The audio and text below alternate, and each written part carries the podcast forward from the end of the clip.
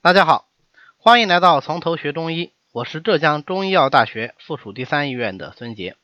今天呢，我们接着讲番外篇。今天我们要讲的是中医对于疾病的认识。中医啊认为，之所以会发生疾病，是正邪相争的结果。正气的变化呢是根本原因，邪气的入侵则是必要条件。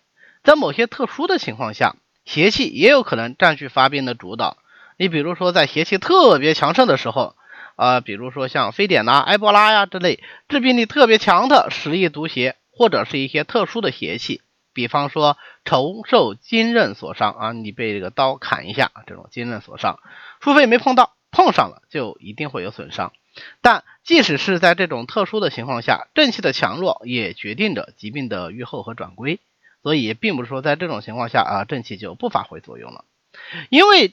疾病是正邪双方发生作用的结果，所以同样的邪气侵袭人体，正气强盛的人就不发病啊，正气虚弱的人就可能会发病。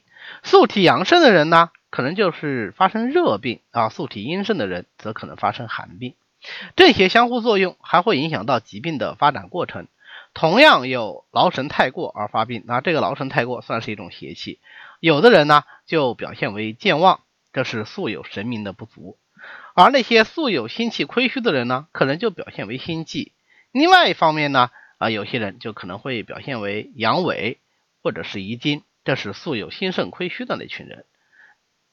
虽然说神明不足、心虚、肾虚等等正气偏颇的特点本身并不足以发病，平时表现是个正常人，但是在劳神太过这个邪气出现以后呢，这些正气的偏颇却影响了发病的进程。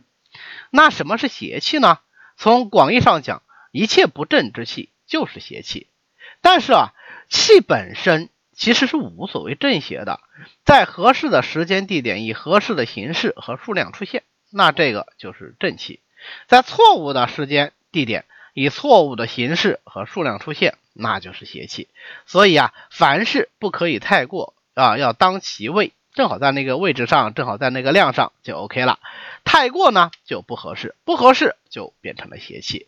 几乎所有的中医致病因素都是由于太过引起来的，这就是百病生于过用的道理。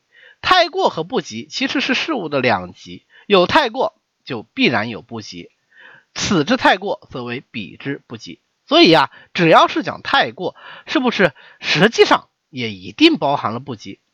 所以说，百病生于不及也不错，但是我们平时啊，往往是强调过用，实际上是强调了对人对自然一种审慎的克制态度。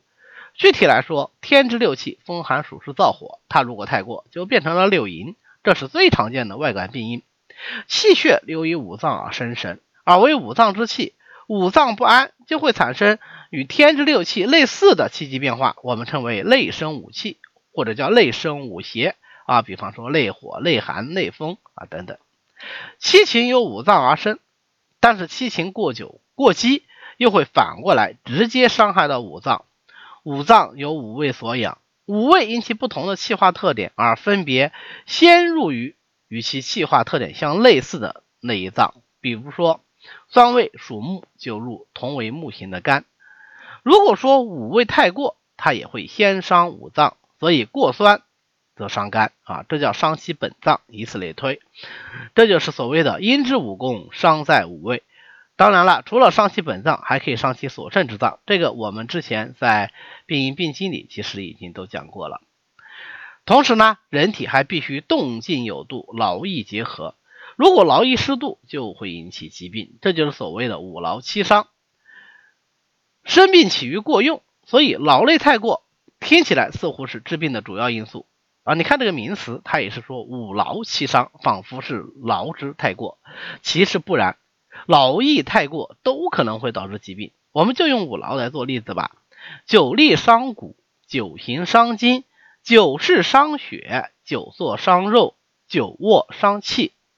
这中间啊，只有久立和久行是一般意义上的劳累，那久坐和久卧明显就是。